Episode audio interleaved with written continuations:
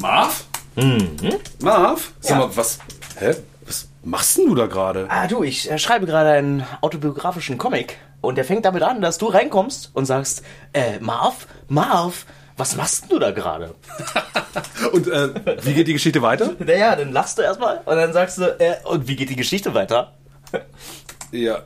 Und wie geht die dann weiter? Und dann guckst du erstmal so komisch und dann sagst du, ja, äh, und wie geht die dann weiter? Das ist wirklich so aus dem Leben. Voll, voll gut. Und dann? Dann sagst du, voll gut, und dann? Und dann äh, machst du vielleicht einen Kaffee. Ja, ich würde mal sagen, dann mache ich mal einen Kaffee. Das ist gut, das schreibe ich auf.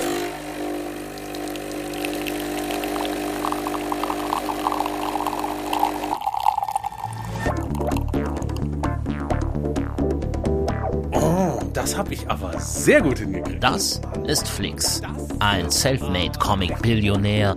Bei dem sitzt einfach jeder Strich. Scheiße, die ganze Tusche auf dem Bild ausgelaufen. Marvin, Lappen! Kauf dir selbst einen Lappen, ist meiner. Und das ist sein Kollege Marvin Clifford, selbsternannter Digital Hightech Comic Artist extraordinär. Du, reagier doch mal jetzt. Ach, schön. Will der feine Herr Computer auch mal Arene zeichnen oder wie? Zusammen sitzen die beiden feinen Herrschaften in ihrem Atelier und machen das, was sie so für Arbeit halten. Und wenn sie darauf mal wieder keine Lust haben, dann reden sie über dies und das und jenes. Über Comics, über Bücher, über TV-Serien, über Games, über Filme. Und ihr dürft ab sofort dabei zuhören. Na, herzlichen Glückwunsch. Art, aber herzlich. Kaffeepause im Atelier mit Marvin und Flix.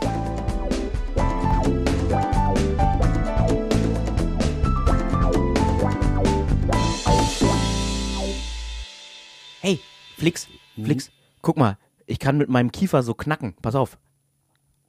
Äh, Naja, jetzt geht's gerade nicht, aber musste mal einen Comic machen. Gott, ja. Ich erinnere mich, das ist tatsächlich mal ein, ein Heldentag gewesen. Ich habe mal so ein Comic-Tagebuch gemacht, wo ich jeden Tag so eine kleine Begebenheit aufgezeichnet habe. Und das ist genau eine Sache, die wirklich genauso passiert ist. Und mal, du kennst es auch, dass Leute zu dir kommen und dir irgendwas erzählen und sagen, da musst du aber mal einen Comic draus machen. Ja, das ist echt, ähm, also das ist kein Problem, ja, also man, äh, man bemerkt, dass die Leute einfach gerne auch kreativ sein wollen, aber da gehört halt auch so einiges mehr dazu, ne, also wenn er sagt so, ja, dann ist mir das Ding voll auf den Fuß gefallen, Mann, habe ich mir dabei wehgetan, musst du mal einen Comic draus machen. Ich finde das immer wieder, das passiert immer wieder. Äh, meine Tante zum Beispiel neulich sagte, so, ah, ich sitze jetzt in einem neuen Büro und äh, das ist so im Erdgeschoss an der Straße und also was da für Leute vorbeigehen, da musst du mal einen Comic draus machen.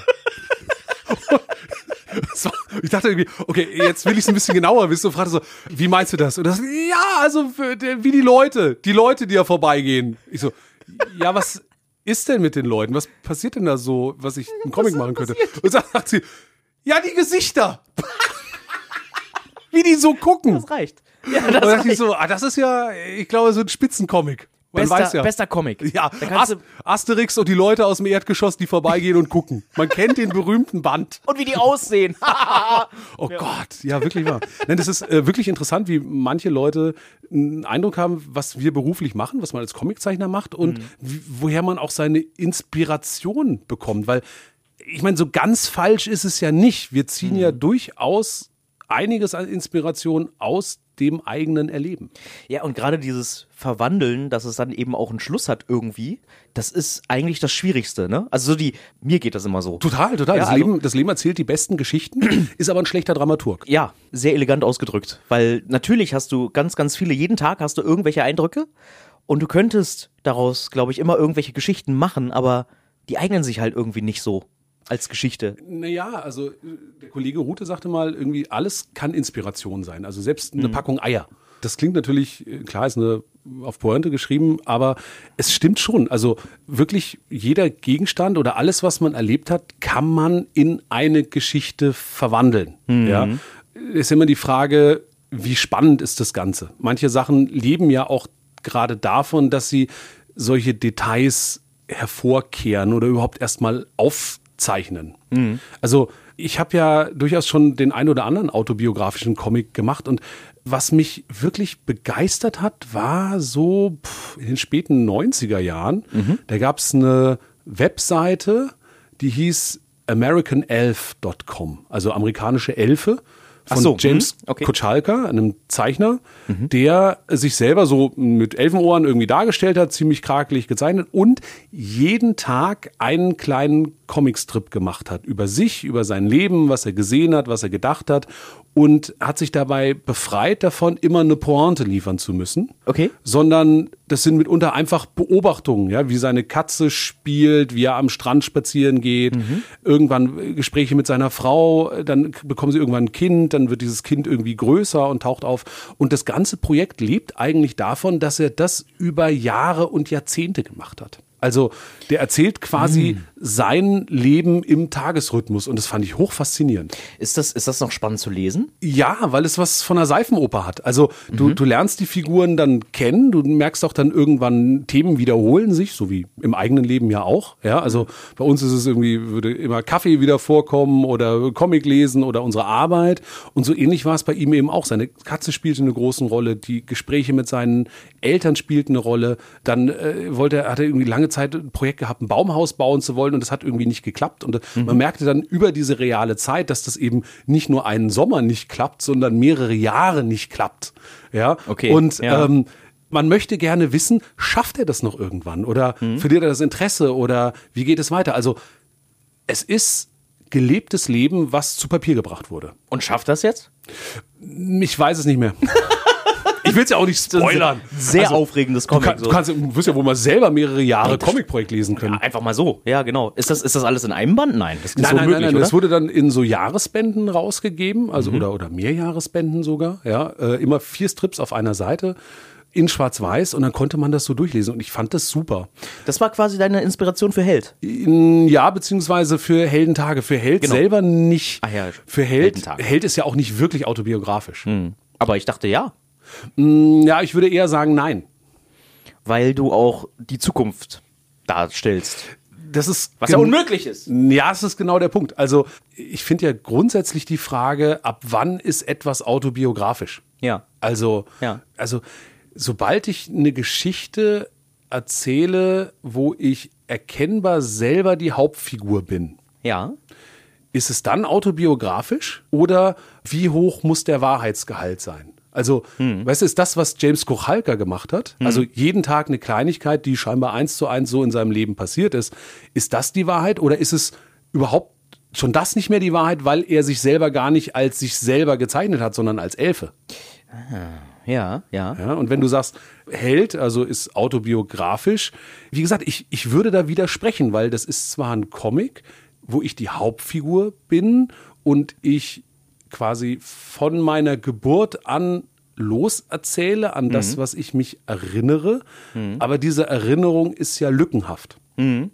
Automatisch, ja. Und diese Lücken werden gefüllt und gerade Kindheitserinnerungen ist man ja häufig nicht sicher, ist es das, wo ich mich wirklich dran erinnere? Also Eigenerinnerung, Eigenerlebtes, oder ist es das, was ich abgespeichert habe, weil es mir von anderen, die dabei waren, so und so erzählt wurde? Und die Vergangenheitsdarstellung in, in deinem Buch, hast du jetzt das Gefühl, dass die ganzen Elemente, die du da verwendest, die sind eigentlich so passiert? Oder hast du da ganz viel zurechtgebogen? Also die einzelnen Elemente sind weitgehend so passiert, aber ich habe sie verdichtet. Also ich habe dann irgendwann beim Schreiben gemerkt, es gibt so Themen in, in diesem Comic, die ich gerne erzählen möchte. Also da ging es mir um einerseits Coming of Age, also so erwachsen werden und gleichzeitig auch Umgang mit Ängsten, also mit Themen, die dich dein Leben lang schon begleiten. So, Ängste habe ich dann so als Monster dargestellt und dann habe ich natürlich meine Kindheit auch auf diesen Schwerpunkt hin dargestellt. Also da habe ich mich mehr mit den Ängsten beschäftigt, ja, und weniger mit der Musik, die ich zum Beispiel in der Zeit gemacht habe oder gehört habe. Ähm, ich habe mich mehr aufs Zeichnen konzentriert, weil ich ja dann eben als Comiczeichner ist das irgendwie ein schöner Bogen. In meiner Kindheit habe ich aber über weite Phasen einfach mehr im Orchester gespielt und mehr Musik gemacht. Ja, also da war Zeichnen für mich gar nicht so wichtig. Ähm, habe ich dann aber im Comic eher in den Hintergrund geschoben. Das kommt schon vor, Mhm, aber es ist nicht der Schwerpunkt, obwohl das in Phasen in meinem Leben absolut der Schwerpunkt gewesen ist. Ja. Und gibt es jetzt so Leute, die vielleicht so auf dich zukommen und sagen, äh, also ich weiß ja jetzt alles von dir, weil ich habe ja deine Bücher gelesen. Ja, gibt's. Gibt es, ne? Ja, ja, Weil das das, ist- passiert mir nämlich auch. Ist ein Problem beim, wenn man vermeintlich oder erkennbar autobiografisch schreibt. weil das äh, war bei mir genauso, dass Leute halt gesagt haben, ja, sie wissen jetzt quasi alles. Und dann gesagt haben, hier Marv, äh, hast du wirklich diese Probleme mit diesem Postmann? Stimmt, sag, äh, bei Schisslerweg kommt ja immer wieder dieser DHL-Mann, Ja, ja, der dich wirklich belästigt. Ja, also ich Ja. finde, das ist eine, ein Handlungsstrang, den ich ja sehr, sehr gerne da drin mag. In, in dieser Reihe. Äh, aber das stimmt. Und dann haben Leute gedacht, du hast wirklich Probleme mit deinem Postmann, der kommt, der belästigt Mhm. dich, der klettert auf deinen Balkon. Ja, also auf jeden Fall ist das eine Frage. Also sie wissen, sie erkennen schon, dass es überspitzt ist. Ja. Aber die Frage ist halt wirklich, gibt's den wirklich so in der Art? Und die Wahrheit ist nein.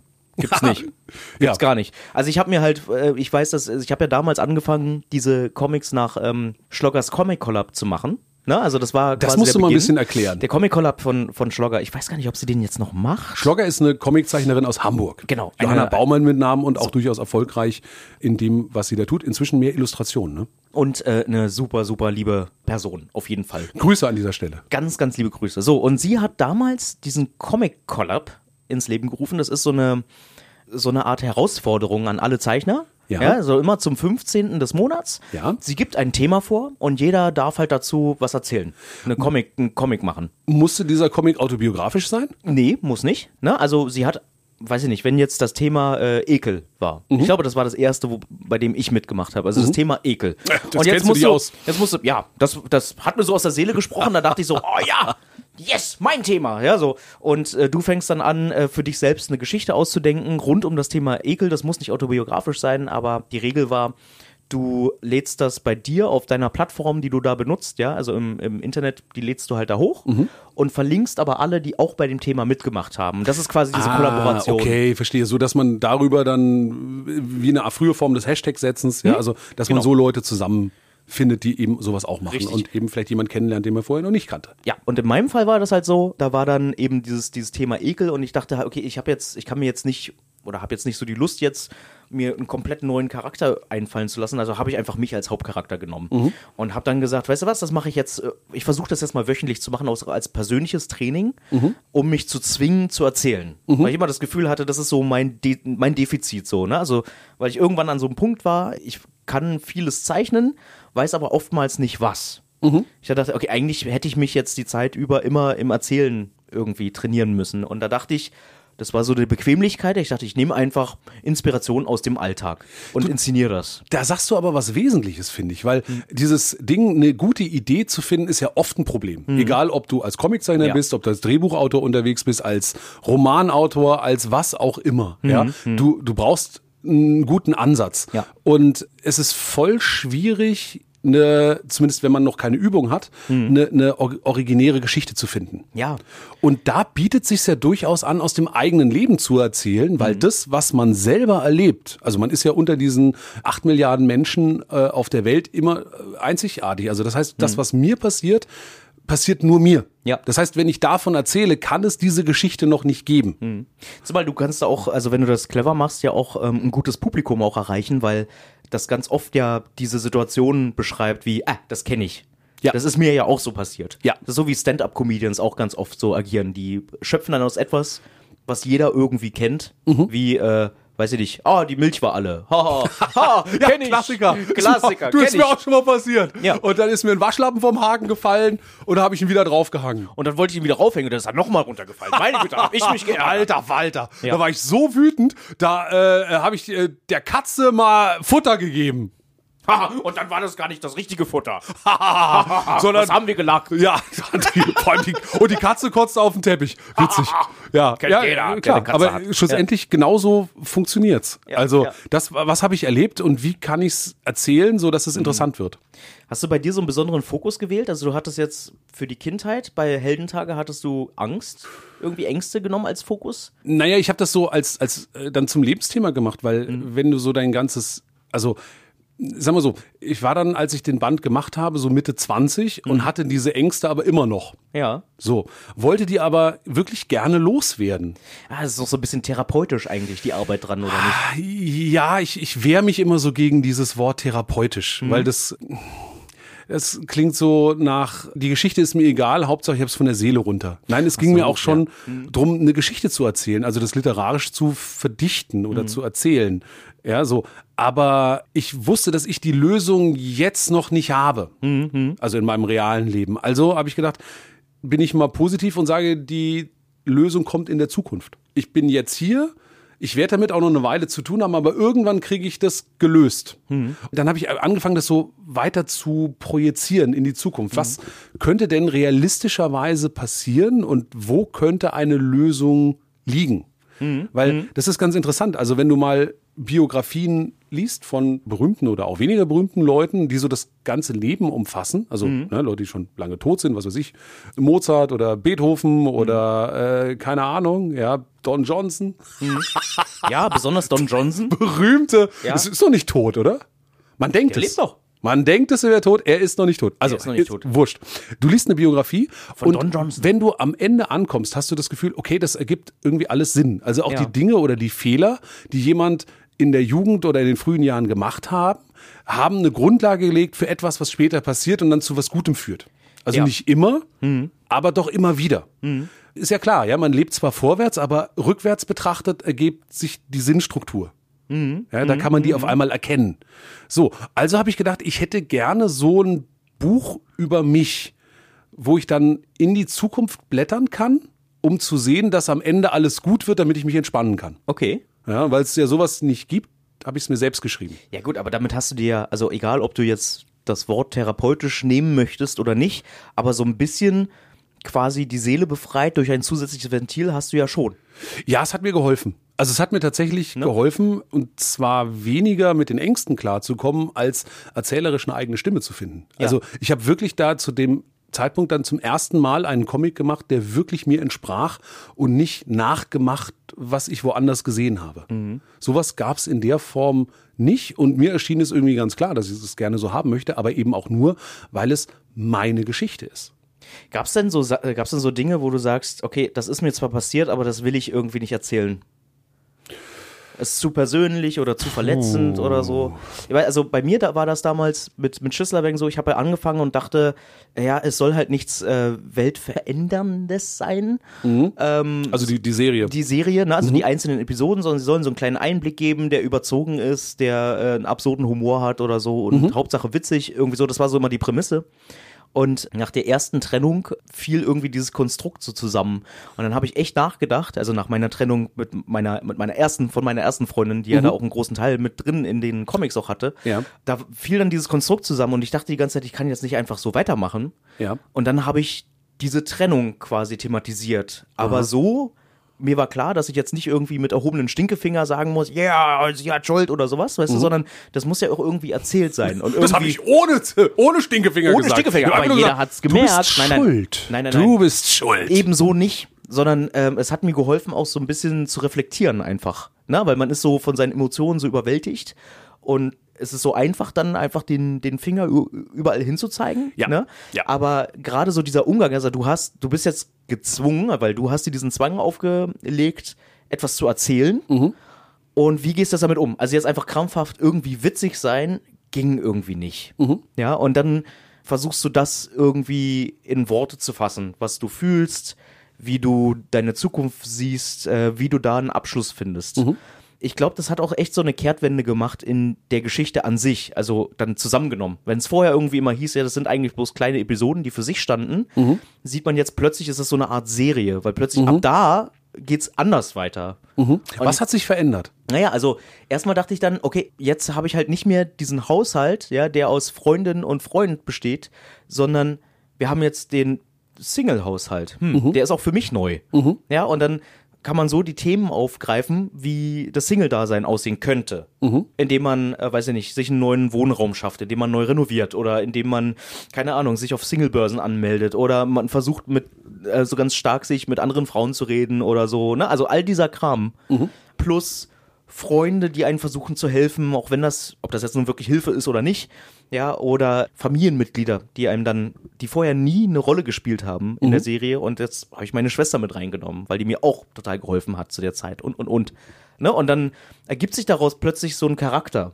So, also es ist nicht so ein einfach bloß eine Spielfigur, die man umherschiebt, Ja. sondern so ein halb fiktiver Charakter, der so ein bisschen Tiefe bekommt plötzlich. Ja, ja, ja, ich glaube, das ist, das ist ganz spannend. Also, dass durch andere Figuren man sich selber besser verorten kann. Also so, als ob das so Fixsterne wären, so, wo man dann die eigenen Koordinaten mit bestimmen kann.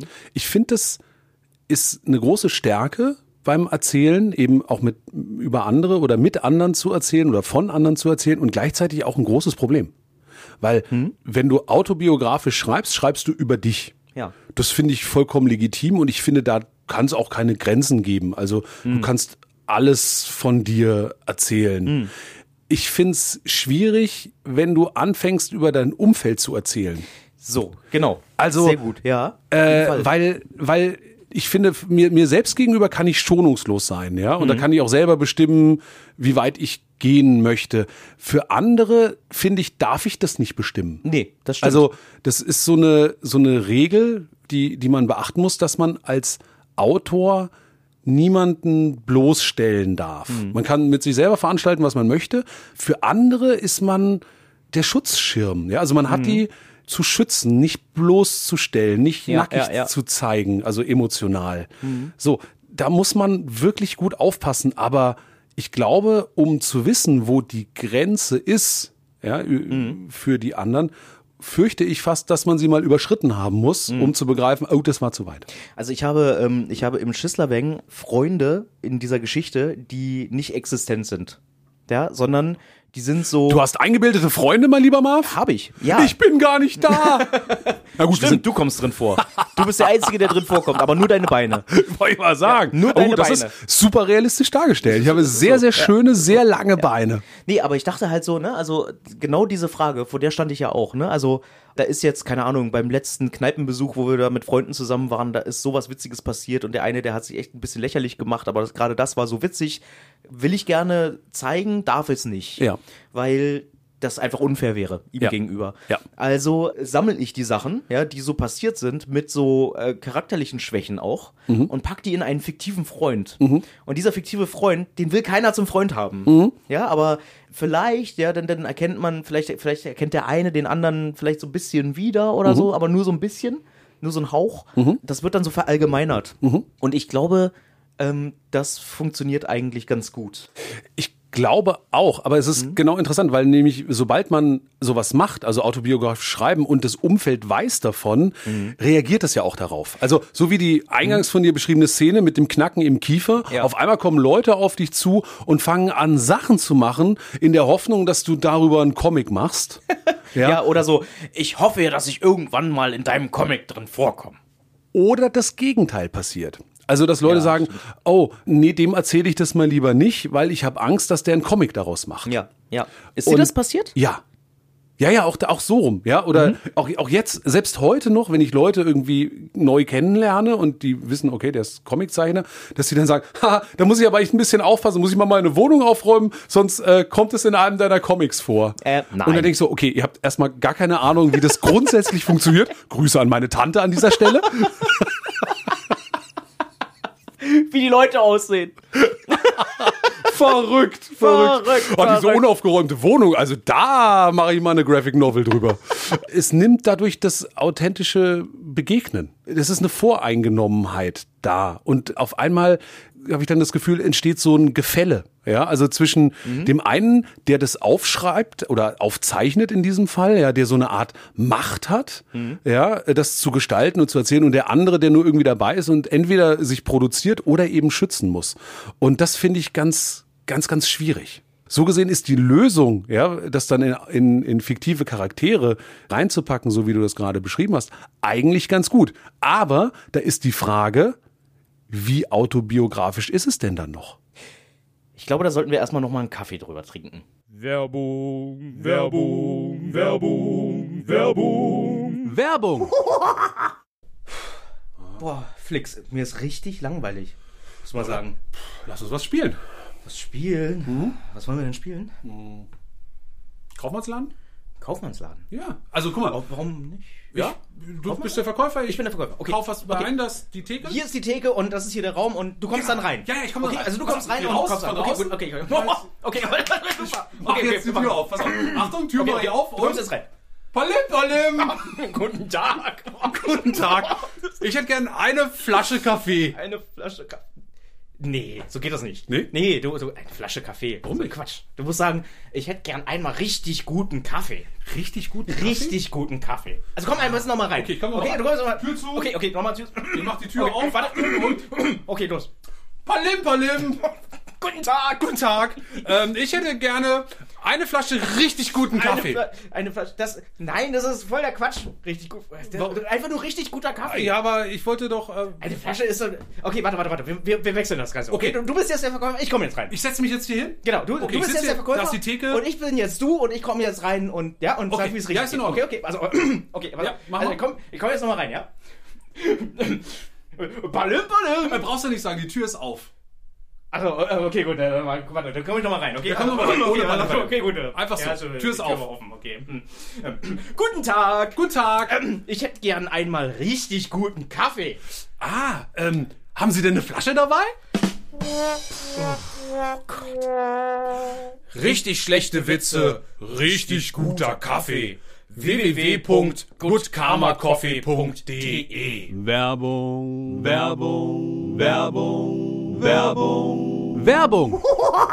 Ach mal, fuck, du, das Druckerpapier ist alle. Oh, was? Ja, Echt? wir brauchen Schon wieder neues, haben wir wieder Ah, tausend krass. Blatt durchgejubelt hier. Ah, na krass. Ja, äh, weißt du, weißt du, wo du so ein Zeug gut herbekommst? Äh, nee, normalerweise nehme ich die immer aus deinem Zimmer, aus deinem Papiervorrat und mach was in den Drucker rein. Ich weiß, und deswegen sage ich dir, der Micha, der, der, der den Künstlershop.de macht, also der-künstlershop.de, Ja. der hat äh, den gesamten Kram, den kannst du dort beziehen. Also von Stifte, Papier, äh, alles Künstlermäßige kannst du dort bestellen. Auch Druckerpapier in DIN A4? Ich bin mir sicher, auch Druckerpapier DIN A4. 80 Gramm weiß. So, ja, bestimmt, bestimmt, In bestimmt. äh, www.der-künstlershop.de. Genau, und wenn du beim Bezahlvorgang Art aber herzlich als Geschenkcode eingibst, gibt es Ja. sogar 12% Rabatt. Oh, geil. 12 Ja. Prozent? Kannst du dir merken, Art aber herzlich, ne? Also Als, einfach als Code am Ende Code eingeben. Kann eingeben. nur ich machen? kann jeder machen. Ach, fuck. Okay, also alle.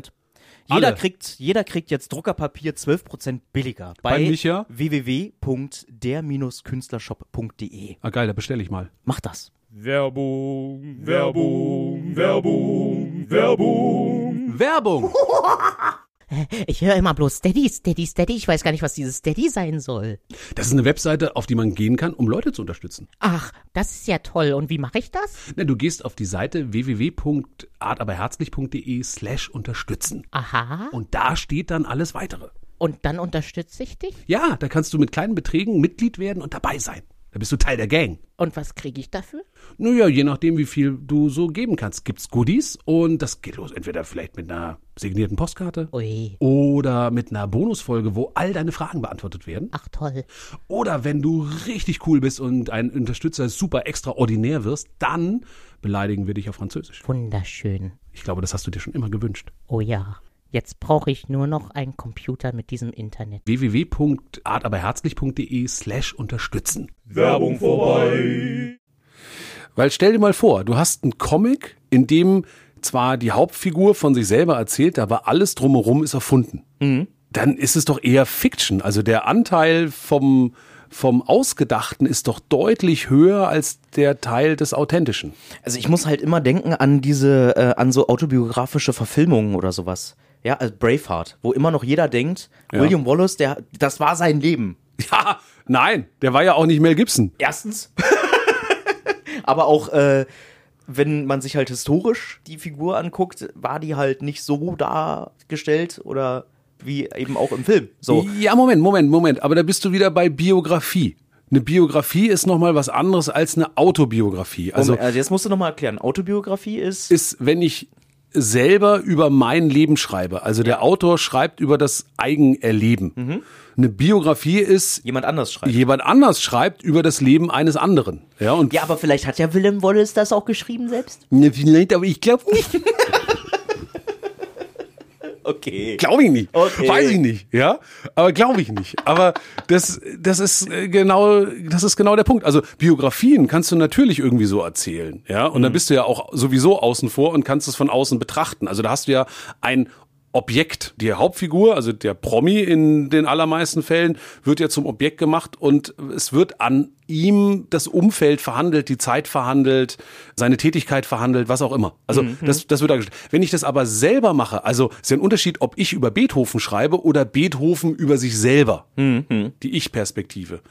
Und ich glaube, da würde natürlich was ganz, ganz anderes rauskommen, als wenn man das von außen betrachtet. Also wenn jemand über jemand, also wenn du über mein Leben schreiben würdest, würdest du ja andere Dinge zeigen und betonen, als wenn ich selber über mein Leben schreibe. Also ja, ja. du bist ja einfach, wenn du mein Biograf wärst, du bist ja bei bestimmten Sachen gar nicht dabei. Ja. Ja, also Ja. Selbst wenn du rund um die Uhr bei mir wärest, ja, Mhm. also mir auf Schritt und Tritt folgen würdest, Das wäre sehr gruselig. das, das alleine wäre schon gruselig, aber selbst dann, wenn ich schlafe, bist du in meinen Träumen nicht dabei. Mhm. Du bist in meinen Gedanken auch nicht dabei. Du hörst zwar alles, was ich sage, du siehst zwar alles, was ich tue, aber das, was ich wirklich denke, das weißt du nicht. Mhm. So, und da ist der Unterschied. Muss man dafür sehr egozentrisch sein, dass man selbst sagt, ich mache jetzt eine Autobiografie über mich. Ich erzähle jetzt über mein Leben. Ich glaube, so eine gewisse Portion Narzissmus hilft, ja. Oh, verdammt, dann bin ich ja auch voll narzisstisch. Das ist nichts Schlimmes. Ja? Nee, ich glaube nicht. Also es, äh, guck mal so, also ist ja die Frage, Narzissmus bedeutet, man betrachtet sich selber im Spiegel. Ist ja immer die Frage, wie lange man das macht. Also Ja. sich mal im Spiegel zu gucken und gucken, dass irgendwie der Bart ordentlich gestutzt ist, ja, und man vielleicht äh, eine ordentlich, ordentliche Frisur irgendwie aus dem Haus geht, ist nicht das Schlechteste. Ja. Ja, Nee, wenn ich allerdings den ganzen Tag wie ein Spiegeläffchen davor sitze, dann sieht man, glaube ich, von der Welt nicht mehr so viel. Warum will man denn autobiografisch schreiben eigentlich? Also mal so, ne, also bei mir war das halt eben dieses, ich will trainieren. So, Ja. Geschichten erzählen. War das bei dir auch so? Mm, Ja, ja, Ja? jein, ja. Nee, ja. Naja, Hab ich deinen Nerv getroffen jetzt? na, ich bin, ich muss drüber nachdenken, weil Ich glaube, ich bin einfach bloß narzisstisch. ich gucke mich gerne im Spiegel an, da muss ich schreiben. Über mich. Flix. Ja. Ähm, Ich musste über mich schreiben. na, sagen wir mal so, ich komme nochmal auf Held zurück. Ja. Ja, dieses, das ist ja als Diplomarbeit entstanden. An der Kunsthochschule, das heißt, ich wollte als Abschlussarbeit, wollte ich einen Comic machen oder so und als Thema, also das Thema ist natürlich frei gestellt. Wir, wir hatten ein halbes Jahr Zeit, um das zu machen. Und zu Beginn dieser Zeit sagte unser Professor zu den allen Diplomanten oder angehenden Diplomanten, die eben jetzt das machen wollen, Diplomaten? Ja? die das machen wollen würden, äh, sagten sie, suchen Sie sich ein Thema, das Ihnen im halben Jahr nicht langweilig wird. Und das finde ich schwierig. Also es ist erst, und, ähm, man kennt es ja selber, man ist ja äh, manchmal launisch wie die Nordsee, ja, und es verändert sich äh, so und so, was man gerade irgendwie gut findet. Als ich dann so dachte, okay, was interessiert mich denn ausreichend, um mich ein halbes Jahr rund um die Uhr damit zu beschäftigen, dachte ich, naja, ich selber. Also ich habe mich zu dem Zeitpunkt 25 Jahre schon irgendwie jeden Tag rund um die Uhr mit mir zumindest ähm, abgegeben. Das sollte jetzt auch noch ein weiteres halbes Jahr zu schaffen sein. Also Und der eine Student so, der ganz groß Staubwischen aufgeschrieben hat, so, fuck, oh nein. Ah, fuck, ich wollte Lego bauen. Ein halbes Jahr lang Lego bauen. Ja. Äh, Titten. Wird nie langweilig. Und dann hat er sich einfach Titten machen lassen. Wie war das? Als Diplomarbeit. Aber was haben denn, was haben denn die anderen Studenten gemacht zu der Zeit? Also was haben die so gewählt? Also eine, Muss jetzt nicht alles aufzählen, eine aber- Kollegin hat einfach eine ein CI für ein Ladengeschäft gemacht, also eine Corporate Identity. Ein anderer hat ein äh, Greatest Hits Video von Madonna geschnitten. Okay. Was hatten wir denn noch? Ich weiß gar nicht mehr so genau. Alles Mögliche, also wirklich äh, Kunsthochschule halt, ja. Also Ja, ja, Designstudenten ja, an ja. der Kunsthochschule sind da nochmal eine Nummer freier. Die haben wirklich viel, viel Quatsch gemacht und ich habe dann eben einen autobiografischen Comic gemacht. Also Aber ich dachte, die Vorgabe war, einen Comic zu machen. Nee, nee, nee, nee, so, das, war, das war ist völlig einfach- frei. Ach so, ich es verstehe. ist völlig frei. Du brauchst ein Thema, womit du Lust hast, dich ein halbes Jahr zu beschäftigen und wo du meinst, es hat genug Substanz, um am Ende Mhm. das äh, vorzustellen und wo du quasi alles zeigen kannst, was du im Studium gelernt hast. Alles klar. Ja, das war bei mir genauso. Ich dachte jetzt, ihr habt konkret die Aufgabenstellung bekommen. Nee, im Gegenteil. Also Comics waren ja zu der Zeit nicht wirklich angesagt an Kunsthochschulen. Das ist ja heute zum Glück ein bisschen anders. Also heute gibt's ja genügend ähm, Hochschulen, die entweder Comic-Schwerpunkte haben, Illustrationsstudiengänge, in denen man Comics machen kann, wo Professoren und Lehrende da sind, die von Comic auch Ahnung haben. Also die wirklich was vermitteln können. Sei es Anke Feuchtenberger in Hamburg, sei es Henning Wagenbrett, sei es Uli Luste, die in Hannover an der Uni ist. Also da ist inzwischen richtig was los. Damals an meiner Hochschule eher nicht. Und Comic, mh, hat man immer noch, also selbst in diesen Kreisen, als Schundliteratur gesehen, als Mickey Mouse und Superhelden mit Zack und Bumm. So. Und ähm, als ich gesagt habe, ich will einen Comic machen, hieß es, nee, lass mal. Also autobiografisch gerne, erzählen gerne, aber such doch mal ein anderes Medium. Ja, was denn für ein anderes Medium? Und da sagte mein Professor, ja, du kennst doch den Teppich von Bayeux. Na klar, wer kennt ihn nicht? Wir kennen ihn. Also, kennst du? Habe ich bei mir zu Hause. Den Teppich von Bayeux. Du hast einen sehr langen Flur. Ja. Also, Teppich von Bayeux ist irgendwie 30 Meter lang, ja, und erzählt so eine Schlacht, ja, und das ist, diese ganze Schlacht ist in, in Webteppichform nacherzählt. Also du kannst Mhm. da dran vorbeigehen und kriegst das grafisch dargestellt und grafisch erzählt. Mhm. Ist ziemlich cool, ja. Und dann sagte, war mein Professor der Ansicht, ich sollte jetzt eben für meine Diplomarbeit noch schnell knüpfen lernen, Ein Teppich um dann mein Leben als geknüpften Teppich darzustellen. Hm. Ja, was macht man in dem Moment? Man sagt seinem Professor, eine sehr gute Idee, Aber ohne aber, ich fange an. Ja? Ohne So Mist. hast du gesagt, Ja, ich sicher. an. Dann war der ruhig und hat sich gefreut. Ich habe mich dann zu Hause ich hingesetzt. krieg keinen mein- Teppich. Ich krieg keinen Teppich. So der Professor so. Ich krieg keinen Teppich. Ja. Einen neuen Genau, Teppich. pass auf, Ich räume schon mal alles beiseite. Ich habe dann tatsächlich Wolle besorgt. Ja. Ja. Ähm, du hast es wirklich Ja, probiert? sicher. Nein, ich hab's, nein, nein, nein, nein, ich habe, ich bin zweigleisig gefahren. Und zwar, ich wusste, dass ich einen Comic machen will, habe mich dann zu Hause hingesetzt, habe den Comic gezeichnet, parallel dazu Entwürfe gemacht für einen Teppich und angefangen zu knüpfen. So, so das zu stricken, besser gesagt, weil Knüpfen ist super schwer. Mhm. Da brauchst du auch so einen großen Webstuhl und so weiter. Habe ich alles nicht. Ja, habe ich angefangen zu stricken, ja, um ihm das, so ein Muster zu stricken und die Figuren Mhm. reinzustricken. eine Socke geworden. Na, pass auf. Mit meinem um, Leben drauf. Um ihm dann zu zeigen, wie scheiße das ist. Und dass er dann nach drei Monaten, also ich habe es drei Monate für ihn probiert, also Mhm. zum Schein und währenddessen, wie gesagt, am Comic gezeichnet. Und bis er dann eingesehen hat, dass das nicht so eine gute Idee war. Und dann sage ich, hm, was könnte ich denn machen? Naja, vielleicht doch ein Comic. Ja, und er sagt, Tada. oh ja, das sieht ja ganz gut aus. Oh, sehr gut. Ja, und so konnte ich dann am Ende doch noch meinen Comic machen. Da sagte, er, naja, Sie haben ja jetzt noch drei Monate, dann wünsche ich Ihnen viel Glück dabei. Und dann habe ich in diesen drei Monaten jeden Tag eine Seite, wo uns am Ende 90 Seiten, die dann fertig waren, und war der Comic fertig. Aber ohne diesen Teppichversuch wäre dieses Buch nie entstanden. Ja, das ist voll irre. Also äh, bei mir war das genau umgekehrt. Ich wollte keinen Comic machen. Ja. Ähm, zu meiner Abschlussarbeit. Das war genauso, genauso wie bei dir. Ja. Also man kriegt quasi ein freies Thema und let's go, äh, halbes Jahr Zeit. Und ich wollte immer ein Filmchen machen, ein animiertes Filmchen. Ja, Und habe mich dann äh, daran gesetzt, habe so ein Konzept geschrieben also ein, ein Trickfilm. ein Trickfilm, ja. Ja. Aber so kurz, weißt du, so gerade zu dem Zeitpunkt kamen hier die Gorillas, ne? In, im Ja. Fernsehen, ne? Die, die Band, die es nicht wirklich gibt, Ja. äh, sondern nur als Zeichentrickfiguren so. Ja. Und ich dachte, oh mein Gott, sowas in der Art wäre schon geil. Ja. Dann nimmst du dir halt irgendeinen Song, den du toll findest, und versuchst daraus einen animierten Zeichentrickfilm zu machen. Ja. Und äh, mein erstes Konzept war, einen Song von den Beatles zu nehmen. Klassiker, da kriegst du auch Klassiker. bestimmt die Rechte für 2,50. Ja, ist ja, ist ja wurscht, weißt du? Es ging ja bloß um den Abschluss da. Weißt du, also ich nehme Ja. irgendwie einen Song, auch so einen Song, der nicht gerade Let It Be oder Yesterday ist, sondern irgendeinen, der vielleicht so auf einer B-Seite irgendwie drauf ist. Ja. Und man tut so, als wären, als wären die Beatles jetzt eine ganz neue Band, so. Ja, also das war so das Konzept. Und wurde sofort abgeschmettert, Mhm. Zu weil, weil es dann irgendwie hieß, ey, komm, meine Konzepte waren total cool, ja. Und ich hatte auch voll die Vision vor Augen, ja, so, aber der, der meinte so, dass das Problem ist, wenn du halt vor diesem Komitee sitzt und du versuchst das zu, ähm, ähm, also zu zeigen, was du da vorhast, dann wird es vielleicht einen geben, der die Beatles einfach nicht mag. Mhm. Und dann hast du schon mal einen Minuspunkt, so, obwohl das nicht sein muss.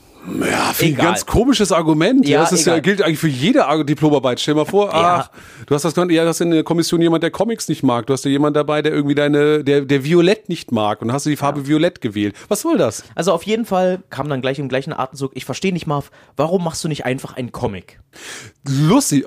Siehst du, du wurdest, durftest einen Comic machen, ich, einen musste Comic einen Teppich machen. Aber ich, äh, ich habe dann gesagt, ja, weil ganz ehrlich, das Comiczeichnen habe ich hier nicht gelernt. Ja. Ich wollte halt etwas machen, was ich hier gelernt habe und das wollte, das musste unbedingt etwas sein, so Zeichentrickmäßig halt. Weißt du, also ich würde, Ja. ich wollte gerne animieren, weil das hatte ich halt vorher noch nie so richtig gemacht und habe dann halt mit Makromedia Flash, was wir da gelernt haben, ja, also irgendwie so so so das seichte Handwerk so erlernt, wie man Mhm. äh, Dinge bewegen kann und wollte daraus halt einen Film machen. Das war ein riesen Oh, war das schlimm eigentlich, ja, weil Mhm. ähm, da waren dann die Daten zu groß. Ich konnte die damals nicht übertragen, weißt du, dann funktionierte genau an dem Rechner, an dem ich gearbeitet habe, der CD-Brenner nicht. Ja, also all der Kram so, ja, also das war, das war richtig schrecklich. Hab dann nebenher, um auch meinen, meinen Dozenten so ein bisschen ruhig zu stellen, auch nebenher, also ich habe ein neues Konzept aufgesetzt, habe dann als Herzstück dieses, diesen Animationsfilm gemacht, und, aber dann aber auch sowas, so einen Comicstrip-artigen, äh, äh, so, na, so, so ein Nebengleis bin ich auch noch gefahren und habe so kleine Comicstrips dazu gemacht. So, das war's.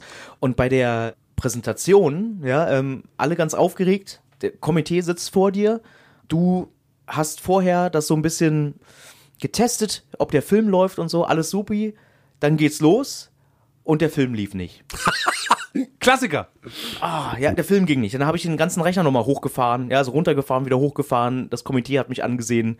Ich hatte nur eine halbe Stunde Zeit zum Präsentieren, ne, so und dann wieder, äh, dann ist der Rechner wieder abgestürzt. Und ich habe dann ähm, gemeint, weil das das große Thema äh, rund um meinen Abschluss war ähm, Murphys Gesetz. Dann habe ich gleich gesagt, das ist Murphys Gesetz. Haha. Ja, so, weil hat ja gut gepasst. Zum Glück hatten sie da noch einen zweiten Rechner stehen, da hat dann alles funktioniert, aber das war. Äh, aber ich konnte einen Comic machen. Yay. Yay. War, Yeah. der, war der autobiografisch? Der war. Nee, war er nicht. Nein. Der war nicht autobiografisch, nein. Okay. Es ging um, es ging um Moibs und Murphy.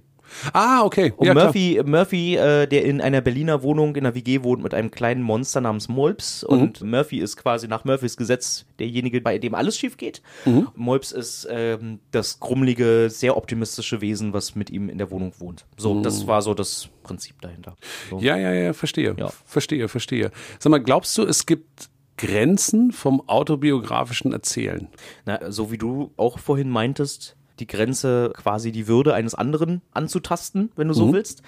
Also ansonsten bist du ja quasi Gott auf deinem, auf deinem Blatt Papier. Also du kannst ja eigentlich machen, was du möchtest. Ich habe gemerkt, dass ich einige Dinge einfach nicht erzählen möchte. Weil sie entweder einen anderen, eine andere Person mit involvieren oder das vielleicht auch einfach ein bisschen zu privat ist. Interessant, dass du das Wort privat sagst. Oder? Ja, ja, ja, ja, ja, ja. Weil ich denke schon manchmal, also einerseits muss man ein Stück weit Exhibitionist sein, um das zu machen.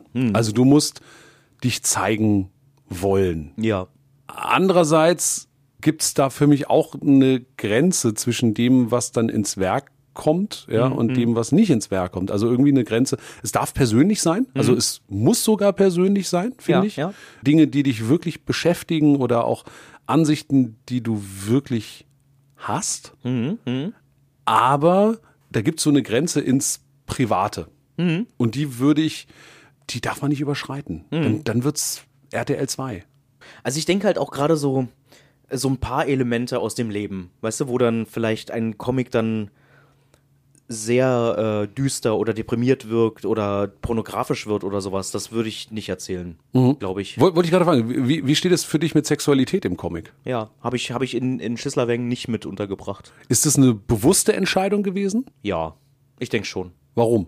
Ich weiß nicht, also da finde ich so, also das, das, was bei mir so abläuft, das behalte ich auch im, in meinem Schlafzimmer, würde ich sagen. Das bleibt da drin. Ja, das ist so ein, das ist einfach so eine, vielleicht bin ich da so ein bisschen scheu, was das angeht. Okay. Das muss ich jetzt nicht unbedingt. Also man könnte vielleicht so ein paar, weiß ich nicht, so ein paar erotische Fantasien oder so darstellen. Ja. Aber so Liebesleben, nee, muss ich, muss ich nicht zeigen. Das ist so, ja. Na, das ist interessant. Das ist ein bisschen genauso wie die Frage, warum äh, Superhelden im Film nie aufs Klo müssen. Ja. Oder so, weißt du? Also, Ja. das bestimmte Themen klammert man ja aus. Aber gerade zum Beispiel den Klogang im autobiografischen Comic ist ja durchaus beliebt. Mhm. Ja, also das zu zeigen, wie jemand auf dem Klo sitzt oder dabei ist. Also dadurch auch eine Nähe herzustellen. Ja. Beim Sex ist es ganz schwierig. Es gibt einen Band von, boah, ich glaube Chester, Chester Brown. Der heißt Paying for It. Und zwar handelt der davon, autobiografisch, dass Chester regelmäßig keine Freundin hat, kein Liebesleben hat, sondern sich dafür entschieden hat, lieber zu Prostituierten zu gehen. Ja, okay. So. Und der Comic handelt wirklich über, keine Ahnung, 200 Seiten davon, wie er das macht, wie das für ihn selbstverständlich ist, wie das abläuft, was er mit den Frauen macht, wie das Geschäft ist, äh, dass dann mal wieder eine, eine ist weggezogen, dass er eine neue kennenlernt oder neue besucht, einige regelmäßig besucht, über andere sich auch wirklich abfällig äußert, äh, weil es ihm einfach nicht gefallen hat oder weil es irgendwie nicht harmoniert hat. Und ich finde, das ist ein ganz schwieriges Buch. Ja, ja. Einerseits erfüllt es genau diese autobiografischen Dinge. Also es ist wirklich persönlich, ja, Mhm. es ist auch sehr aufrichtig, wie er davon erzählt, dass er auch davon erzählt. Also er blendet das überhaupt nicht aus und Mhm. trotzdem habe ich nach 50 Seiten das Gefühl, ich will das alles nicht wissen. Also ich glaube, das ist auch so mein Ding. Also ich habe immer im Schissler Weng meine Figur immer gesehen als Transportmittel für so jeden, weil ich das so ein bisschen relativieren wollte, dass mein Leben jetzt nicht unbedingt was Besonderes ist, sondern eher so etwas, das könnte jedem so passieren oder ist vielleicht jedem auch schon mal so passiert. Und dann nimmt man ja, also man identifiziert sich dann idealerweise mit dem Hauptcharakter und dann wird man selbst zu dem Hauptcharakter. Selbst ob es jetzt nun ein Marv ist oder irgendwer anders oder so. Und sobald du halt erzählst, also wirklich aus dem Nähkästchen erzählst, was dich persönlich, wirklich nur dich ausmacht, wie zum Beispiel, ja, äh, ich habe mich dazu entschieden, keine Freundin zu haben, sondern ich gehe lieber zu Prostituierten und erzähle davon, dann wäre es, glaube ich, auch für mich schwer zu lesen. Weil ich auch das Gefühl habe, okay, warte mal, das, also das ist autobiografisch. Das ist schon mal, also wenn ich das im Hinterkopf habe, ohnehin schon schwierig. Aber so ging es mir damals auch mit dem Buch Der Untertan oder so.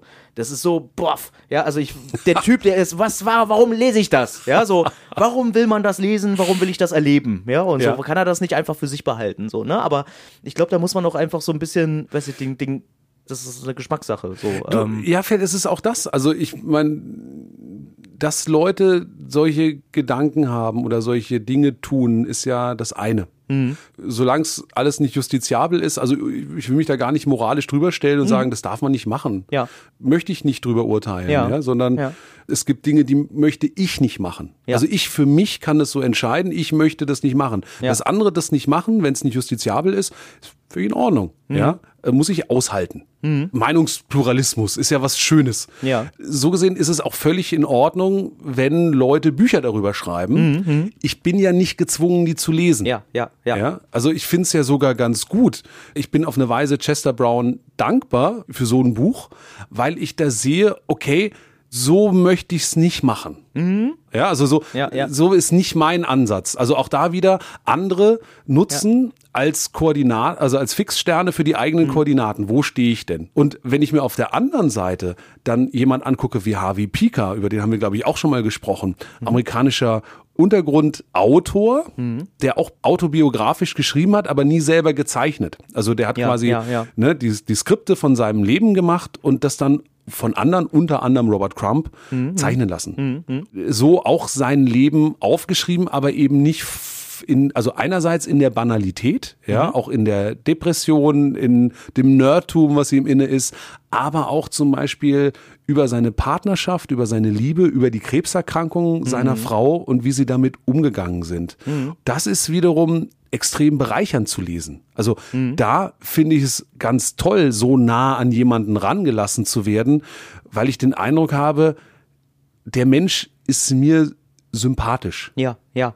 Ja, oder ich Ja. kann ihn eben auch das, was du gerade schon beschrieben hast, ich kann ihn verstehen. Er hat ähnliche Schwierigkeiten oder er strauchelt ähnlich wie ich durchs Leben. Ja, und dadurch entsteht eine große Nähe. Also ich glaube, dass das autobiografische Zeichnen und Schreiben nochmal anders Nähe zum Leser herstellen kann als ein Roman.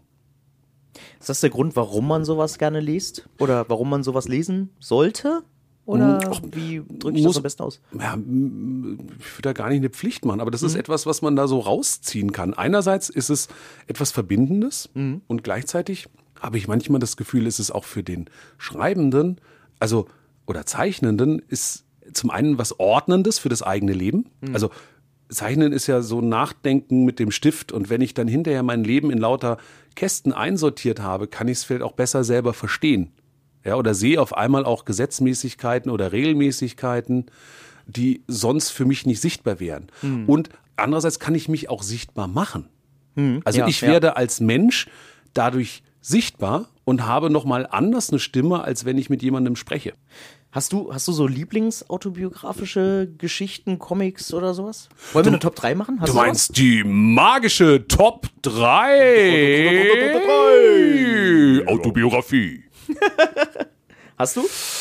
Ähm, na sicher, na klar. Na Wer hat los. keine Top 3 äh, der autobiografischen Geschichten, Bücher oder Comics? Was meinst du? Ich, ich würde das, glaube ich, auf Geschichten machen. Also nicht nur Comics. Nicht nur Comics. Ne? Einfach autobiografische Geschichten. Okay. Na gut. Also ich würde sagen, meine, meine Platz 3. Ja? Platz 3 ist, ähm, wir können ja Freunde brei- bleiben von Marvel. Ah, okay. Also Marvel, Berliner Zeichner, Kollege, mein Jahrgang 1976, hat, als ich Held gemacht habe, lustigerweise zur gleichen Zeit an seiner Hochschule gesessen und auch seine Diplomarbeit gemacht und auch einen autobiografischen Comic. Ah. Allerdings nicht von der Geburt bis zum Tod, sondern er hat sich für den Schwerpunkt Liebe entschieden und hat so vier Episoden aufgezeichnet, in denen er aufzeichnet, also in denen er erzählt, wie er mal verliebt war in Mädchen, die entweder nicht gekriegt hat oder nicht getraut hat anzusprechen oder Körbe kassiert hat. Also es ist wirklich nicht von Erfolg gekrönt und gleichzeitig ist es so anrührend, so zart, so genau beobachtet und gibt so genau diesen Tonfall von der Jahrtausendwende wieder und den Jahren davor. Das finde ich ganz, ganz schön und ganz persönlich und ganz berührend. Also immer noch einer meiner absoluten Lieblingscomics. Wir können ja Freunde bleiben von Marvel. Ah, das ist echt ähm, direkt mit Buchrezension dahinter. Kann ich jetzt nicht so richtig mit aufwarten, aber eins meiner Top 3 wäre Scott Pilgrim gegen den Rest der Welt. Oh, sehr schöner Ja, Comic. also- sehr schön, auch sehr schöner Film. Auch sehr, sehr, sehr, sehr toller Film. Ja, auf jeden Fall. So vom Grundprinzip her Scott Pilgrim aus Kanada, ähm, ein Teenager-Junge, der auch mit dem Schwerpunkt Liebe.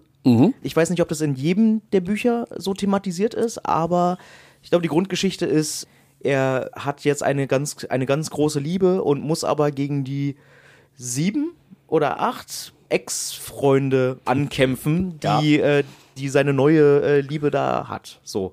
Und dass das halt alles so eine Metapher ist für überhaupt das gesamte Liebesleben dahinter, so, das ist, es ist witzig, weil es ist so spektakulär erzählt. Und das kann man auch gerne so spektakulär einfach so behalten für sich, dass es einfach bloß ein toller Ritt ist. Wenn man aber darüber nachdenkt, dann ist das eine sehr, sehr überspitzte Darstellung von menschlichen Emotionen und sowas, die da in diesem Comic drin vorkommen. Das finde ich total gut. Ich weiß auch, ich habe den mit viel Freude gelesen. Ja. Aber mal, doofe Frage. Ja. Ist das eine Autobiografie? Der Brian Lee O'Malley, der das gezeichnet hat, es gibt ein ganz tolles Making-of zu dem Film. Ja. Der war ja auch da so mit involviert in der Geschichte und so. Und da hat er ja nicht nur die ganzen Schauplätze, die auch in seinen Comics auch mit drin vorkommen, gezeigt, äh, sondern dass viele Dinge auch zumindest autobiografisch inspiriert sind, so dass er eigentlich, wenn du so willst, so eine Art äh, Scott Pilgrim ist, so wie Charles M. Schulz auch eigentlich Charlie Brown ist. Ja, also es ist äh, okay, fairerweise ist es nicht autobiografisch, aber das bedeutet dann, die nächsten zwei Dinge sind auch nicht Autobiografen, die ich auf meiner Liste habe. Aber sie sind auf jeden Fall inspiriert vom, vom Alltag. Platz zwei der autobiografischen Comics. Genau. So ich? Oh, bitte. Held von Flix. Kenne ich nicht. Siehst du? Erzähl mal. Der erzählt auch von seinem Tod und so. Das kann Ehrlich? nicht autobiografisch sein. Bitte. Bitch, please. Ah, Ja? verstehe, verstehe, verstehe. Ja, Ja? tatsächlich. Ja, aber ich meine, da bin ich vorhin gar nicht fertig geworden, weil du mich ja gefragt hast, ob das autobiografisch ist oder nicht. Ja. Äh, Eben gerade weil es über den Jetzt-Zeitpunkt oder den Zeitpunkt äh, der Diplomarbeit hinaus erzählt, Hm. wo ich mir übrigens selber reingeschrieben habe, dass ich für eine sehr gute Note bekommen würde. Oh, das ist gut. Das ist sehr lustig. Habe ich dann weitererzählt in die Zukunft bis zum eigenen Tod. So gesehen ist es natürlich nicht im klassischen Sinne autobiografisch, aber wird immer wieder dem autobiografischen Comic zugerechnet und ähm, sogar als eine Art ja, legitime Erweiterung verstanden. Ja, das finde ich ja auch irgendwie, weißt du, also egal, mal so nochmal kurz rausgegrätscht von der Sache her. Autobiografie, du kannst auch nicht davon ausgehen, dass es auch wirklich immer so auch gewesen ist, wie es dargestellt ist, weil du musst ja, wir haben ja schon zu Anfang gesagt, wir musst ja immer so ein bisschen inszenieren, damit es überhaupt aufregend wird, sonst hast du eben ah, guck mal, wie lustig die Leute aussehen, wie die da am Fenster vorbeigehen. So. Ja, es stimmt. Ja. Du, es ist auch ganz interessant, man liest ja immer mal wieder von Literaten, die Tagebuch schreiben, Mhm. ja, und dass die mitunter zwei Tagebücher haben. Ja. Das eine, das Private, was niemand lesen darf, wo sie Sachen schreiben, reinschreiben, und das andere quasi das Öffentliche, was nach ihrem Tod veröffentlicht werden soll, wo dann die klugen Sachen, die Aphorismen oder das Treffen und das Teetrinken mit Peter Handke thematisiert werden. Sehr gut. Finde ich ganz geil. Vielleicht sollte man das auch so machen. Man macht irgendwie zwei Skizzenbücher. Das eine, was man veröffentlichen kann, und das andere mit den Titten von Barbara Schöneberger. Autobiografie. ja. Wir haben uns nie getroffen. Wir haben uns nie, nie gesehen. Okay. Äh, ja, dein, äh, deine, deine Nummer zwei? Meine Nummer zwei ist, ähm, ich würde sagen, mein, einer meiner Lieblingszeichner, Louis Trondheim, Approximate Continuum Comic. Das ist auch autobiografisch? Ist auch autobiografisch, ja. Und aber ist ähnlich wie Held. Er hat ähm, Dinge aufgezeichnet, die in seinem Alltag passieren, ja. Verlagsgründung, die, Mita äh, die Kollegen, die Mitarbeiter, die Streits, die sie hatten. Das aber erweitert um fantastische Elemente. Okay. Also ja. auch da passieren dann auf einmal Dinge, die er sich vorstellt. Mhm. Also ein bisschen das, was man heute so in, in Filmen oder Serien oder auch Comedy-Formaten immer wieder hat. Weißt du, es wird was erzählt Mhm. und dann auf einmal Schnitt, ah, wird dann gezeigt, was derjenige denkt in Mhm. bildlicher Form. Und das hat Trondheim eben schon irgendwie vor 20 Jahren gemacht. War für mich zu dem Zeitpunkt neu, Mhm. habe ich in der Form noch nicht gesehen und hat mich auch echt begeistert, also erzählerisch einerseits, also eben so frei mit dem eigenen Leben umzugehen Mhm. und andererseits auch zeichnerisch, weil es so simpel gezeichnet ist, dass man das Gefühl bekommt, das kann ich auch. Und das finde ich ja eine Riesenqualität bei Comics, wenn sie einem das Gefühl vermitteln, das kann ich auch und einen motivieren, sich hinzusetzen und was zu machen. Ja, super. Meine Nummer eins hat auch gar nichts mit Autobiografie zu tun, an, an und für sich. Es hat bloß Es ist der Obi-Baumarkt. Ist der witzig. Die Leute, die da reingehen. Die Gesichter. Die Gesichter. Da musst du mal was draus machen. Genau. Hast du mal gesehen, wie lustig so ein Hammer aussieht? Schisslerweng, die Baumarkt-Edition. Nee, also äh, was ich ja auch immer gut finde, ist, also mir ist es ja gar nicht so wichtig, dass es, ob das jetzt nun wirklich autobiografisch ist oder so. Mir reicht das meistens auch, wenn jemand sagt, ja, diese Person hat es wirklich mal gegeben, ob das jetzt akkurat dargestellt ist oder nicht. Ob man jetzt eben einen William Wallace eben mit dem Film Braveheart in Verbindung bringt oder halt den historisch akkura ähm, akkuraten, das ist mir da eigentlich diesbezüglich egal. Mir reicht manchmal auch einfach bloß so dieses kleine Fenster in den Alltag rein. Und ich finde, wer das total gut gemacht hat, war immer Loriot. Der hat das immer super gemacht. Dieses kleine Fenster in den Alltag rein, ob es jetzt nun seiner war oder so, ist eigentlich egal. Und dass es total überzogen ist, ist auch klar. Aber äh, so dieses biedere Leben so irgendwie, ne, von zwischen Vertretern und ähm, äh, keine Ahnung, Ärzten und ähm, naja, irgendwie, das war alles so, so unfassbar bieder. Man hatte immer das Gefühl gehabt, das könnte auch irgendwie aus dem Wohnzimmer von nebenan kommen, gerade, was Ja. er so darstellt. Ja.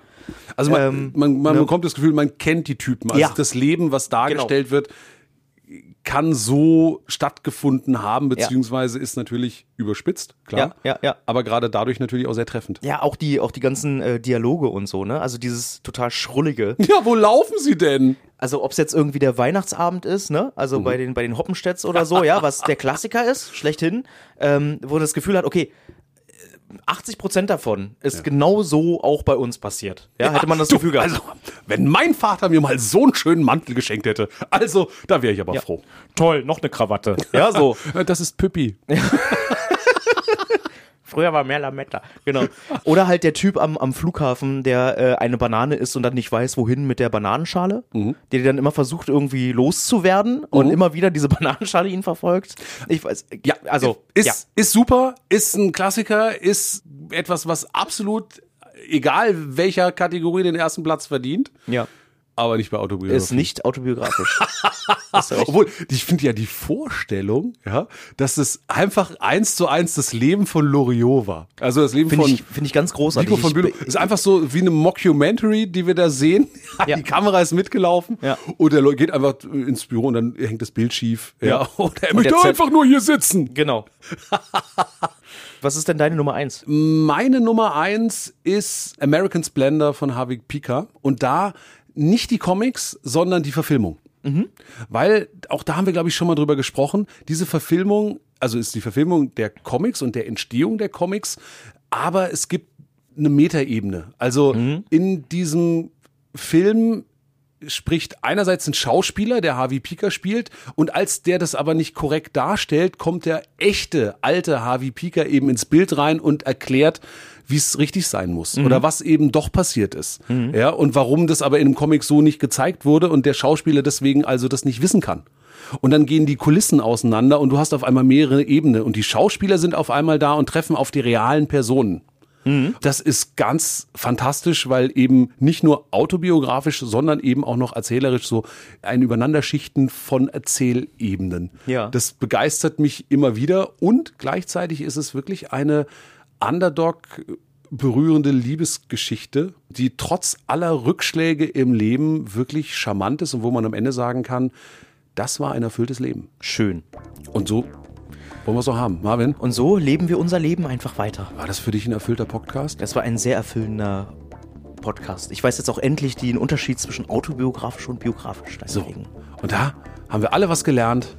Und jetzt schalten wir schön den Fernseher aus. bis zum nächsten Mal.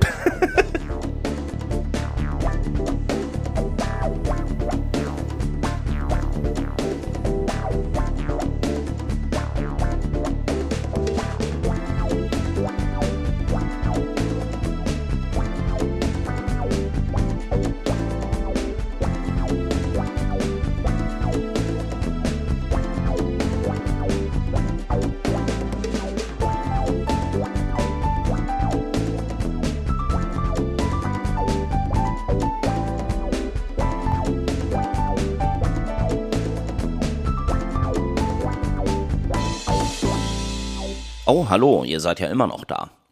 Naja, vermutlich, weil ihr jetzt auf die Danksagung wartet, oder? Ich bin übrigens Christian, ich bin der Produzent von Marv und Flix, bisschen sowas wie der Hausmeister dieses Podcasts und deswegen stehe ich hier jetzt auch im Blaumann und mit Klemmbrett, um ein paar Namen vorzulesen. Namen unserer Unterstützer bei Steady.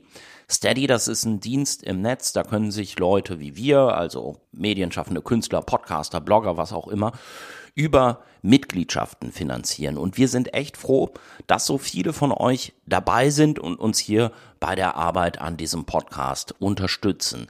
artaberherzlich.de slash unterstützen. Guckt euch das doch einfach mal an. Wenn ihr mögt, da könnt ihr euch dann eines von vier Paketen wählen. Das geht los bei 2,50 Euro im Monat, geht weiter mit 5, 10 und 20 Euro. Und es gibt auch ein paar Goodies für die Unterstützung. Zum Beispiel eine signierte Postkarte von Marvin und Flix oder auch unsere Bonus-Episode, also die elfte Episode, die kommt am Ende der Staffel, exklusiv für unsere Supporter. Da könnt ihr Fragen stellen an Marvin und Flix, auch gemeine Fragen werden gerne genommen. Wie gesagt, artaberherzlich.de slash unterstützen. Schaut euch da doch gerne mal um. Wir würden uns freuen und vielleicht lese ich dann ja bald auch schon euren Namen hier ab von meinem Klemmbrett mit den Namen unserer Unterstützer bei Steady. Und zwar sagen wir ganz herzlichen Dank an Nico, an Rico, an Stefan, an Thomas, an Markus, an Carola, an Barbara, an Roland, Sophia, Florian, Jürgen, Manuel, Claudia, Christian, Jesko, Johanna, Anke, Wolfgang, Franziska, Cornelia, Reika, Ulrike, Nico, Maria, Nadine, Michael, Christoph, Merle, Shalimar, Eleonora, Alexander, Philipp, Sebastian, Sebastian, Dennis, Ralf, Patricia, Vanessa, Benjamin, Björn, Nadja, Nils, Konstanze, Thomas, Caroline, Nadja, Silke, Sonja, Dennis, Andrea, Mirko, Markus, Nikolas, Pascal, Stefanie, Nils, Richard, Marian, Nara, Kaspar, Sebastian, Patrick, Anton, Vivian, Steffen, Susanne, Monia, Holger, Jan, Anne, Sven, Jan, Ingo, Arne, Torben, Sarah, Markus, Dagmar, Beat und Stefan, vielen, vielen Dank euch für eure Unterstützung bei Art aber herzlich. Das hilft uns wirklich sehr. Und wie gesagt, wenn ihr jetzt zuhört und wollt auch bald auf dieser Liste genannt werden oder wollt uns einfach nur unterstützen, dann schaut doch vorbei auf artaberherzlich.de slash unterstützen. So, und das war's jetzt auch. Macht's gut, bis zum nächsten Mal.